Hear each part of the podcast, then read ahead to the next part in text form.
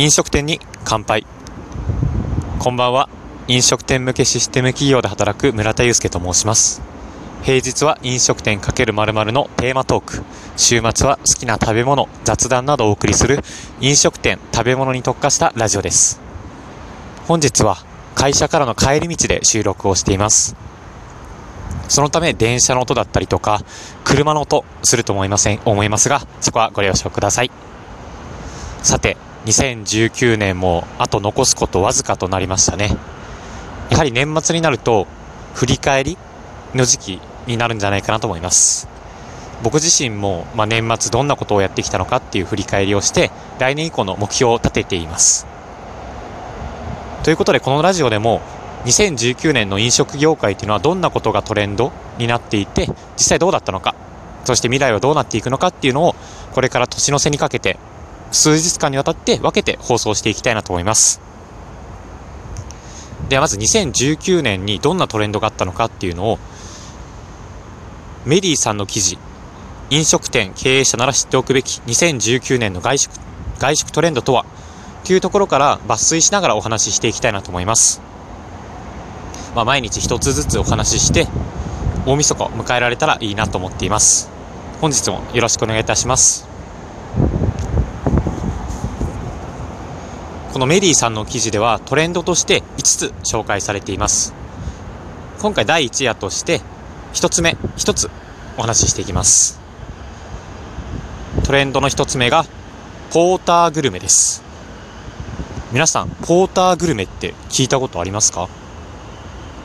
僕はこの今日のトレンドを調べている時に初めて知った言葉なんですけれどもそもそもポーターグルメというのがポータブル持ち運びができるっていう英語とグルメを掛け合わせた造語だ造語なんだそうです。そのポーターグルメがなぜ流行しているかの背景についてお話ししていきたいなと思います。背景が5つ4つかすいません4つあるので4つ紹介していきますね。1つ目が個人の役割増加による多忙化と労働センサー性向上ということです。まあ、世の中全体が時間効率のアップっていうのを求められています。まあ、よくニュースとかでも働き方改革っていうのが聞かれるようになっているんじゃないかなと思います。まあ、そのため、いかに時間を高め、時間を確保するか。そういったコストよりも時間の価値が高まっているということが挙げられます。この記事の中ではアンケートが紹介されていたんですけれども、この1年で変化を感じていることとはというお題でした。食費に使えるお金が足りなくなっているという答えた人が19%そしてもう一つ自由な時間が足りなくなってきているという答えた人が約38%つまりまあ大体倍ぐらいの方が時間が足りないという回答をしているんですね、まあ、このことからこの記事ではコスパではなくてタイパ。コストパフォーマンスではなくてタイムパフォーマンスを高めていきたいっていうニーズがあるんじゃないかなとご紹介されていました。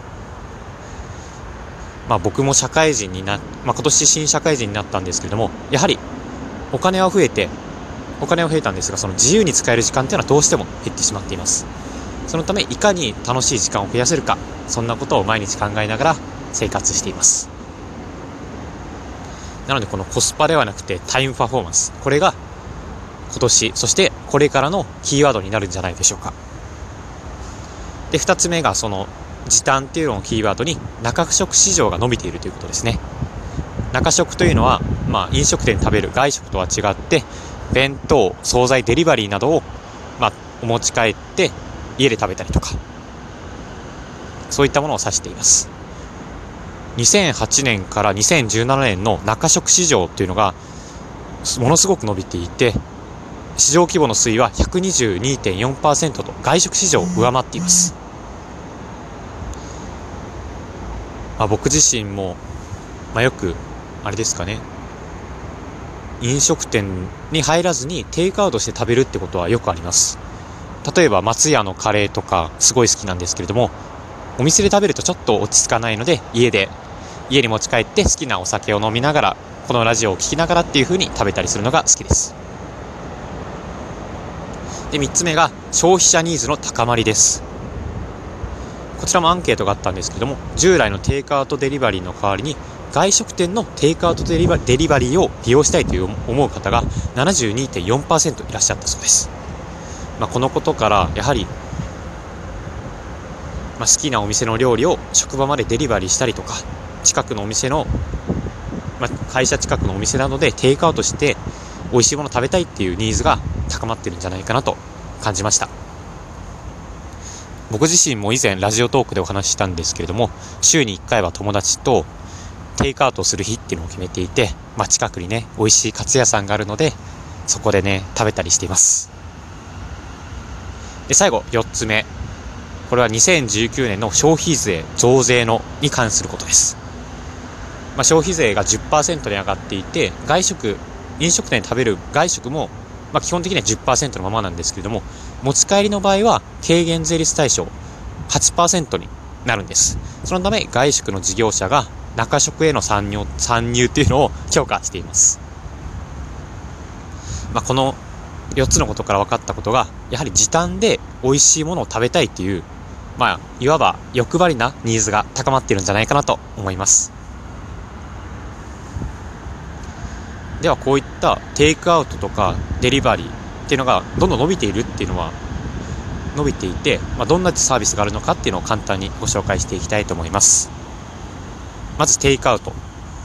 以前ラジオトークでもお話ししたんですけども定額制テイクアウトアプリポットラックであったりとか LINE で時間指定そして LINEPay で決済まで完結できる LINE ポケオというサービスが最近は登場しています。